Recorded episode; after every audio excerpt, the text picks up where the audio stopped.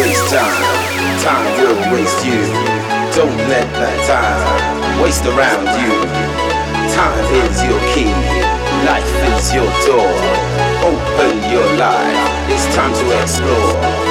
Look to the future and not to the past. Live every moment and your time will last. Be who you want to and want just to be the person